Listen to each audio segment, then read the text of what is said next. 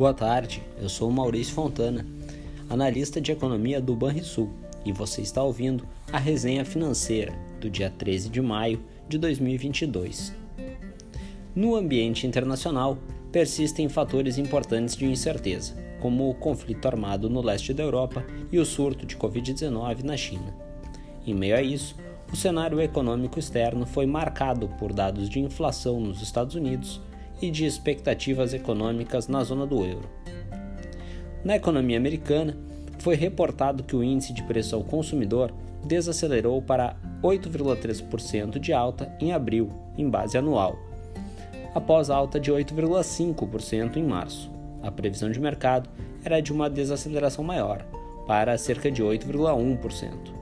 Ainda assim, foi a primeira desaceleração da taxa interanual do indicador em oito meses resultado principalmente da moderação dos preços de energia, mesmo com a maior alta interanual em alimentos desde abril de 81. Já o núcleo do indicador de preço ao consumidor, que exclui itens voláteis como alimentos e energia, subiu 6,2% em base anual, superando as projeções de alta de 6% para o período.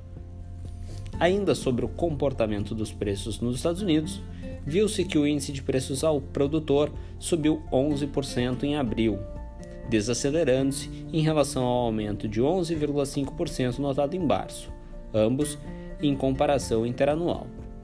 Foi o primeiro recuo na alta dos preços ao produtor desde o início da pandemia.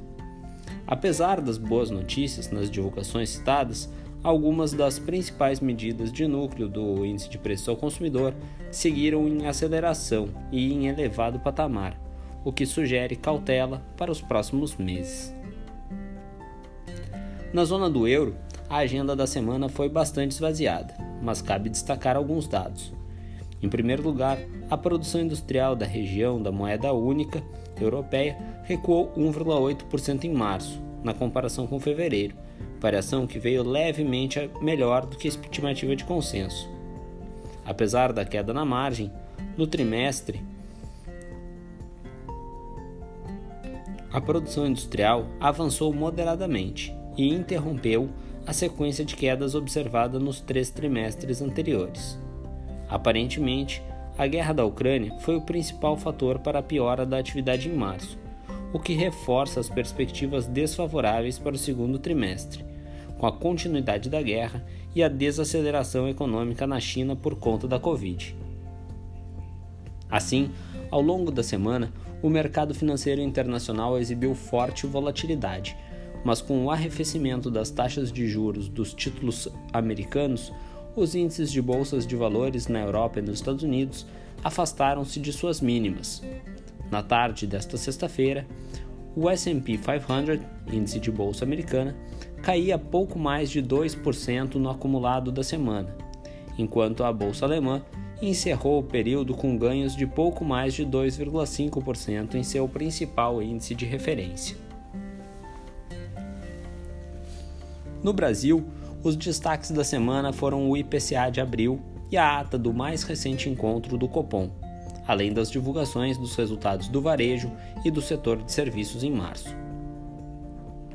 Sobre o Copom, a ata da última reunião justificou a elevação da Selic em 100 pontos base diante da deterioração, desde a reunião anterior, da inflação de curto prazo e das expectativas de inflação mais longas.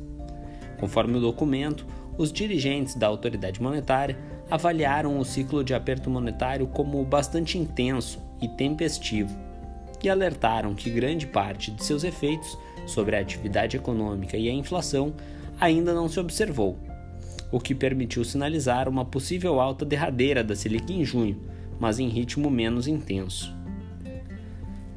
No que se refere à inflação, o IPCA variou 1,06% em abril, desacelerando-se em comparação à alta de 1,62% de março, mas representou o maior resultado para o mês desde 1996.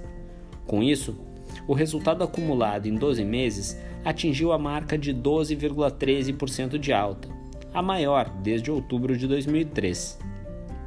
O resultado veio acima da mediana das projeções de mercado.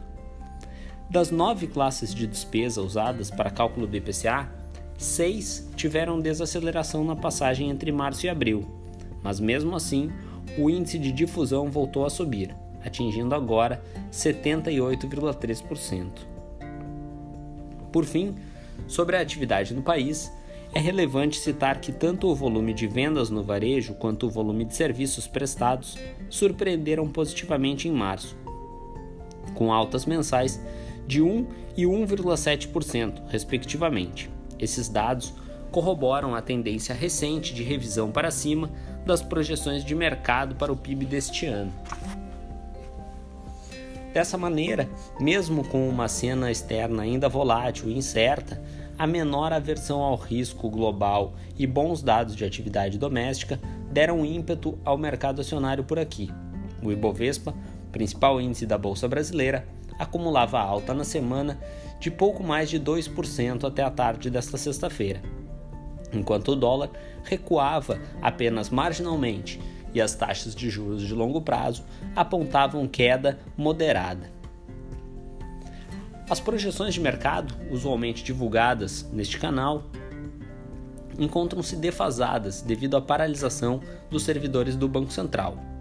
Na última divulgação do Boletim Focus, a mediana de mercado para o IPCA de 2022 apontava alta de 7,89% e para 2023 de 4,1%. Já para a taxa Selic, a expectativa mediana de mercado era de 12,22% de, juros e de 4,50% ao ano para 2023. Para o PIB, a expectativa mediana de mercado, na última divulgação do Focus, era de alta de 0,7% em 2022 e de 1% em 2023. Na agenda de indicadores para a próxima semana, destaque, na segunda-feira, para o IPCS da segunda quadricemana de maio no Brasil e para o índice Empire Manufacturing de maio nos Estados Unidos. Já no dia 17 de maio, teremos divulgação do IGP-10 de maio no Brasil dados de PIB da zona do euro do primeiro trimestre e ainda vendas do varejo e produção industrial nos Estados Unidos, ambos de abril. No dia 18 de maio, destaque para o índice de preço ao consumidor na zona do euro e para alvarás e novas construções nos Estados Unidos.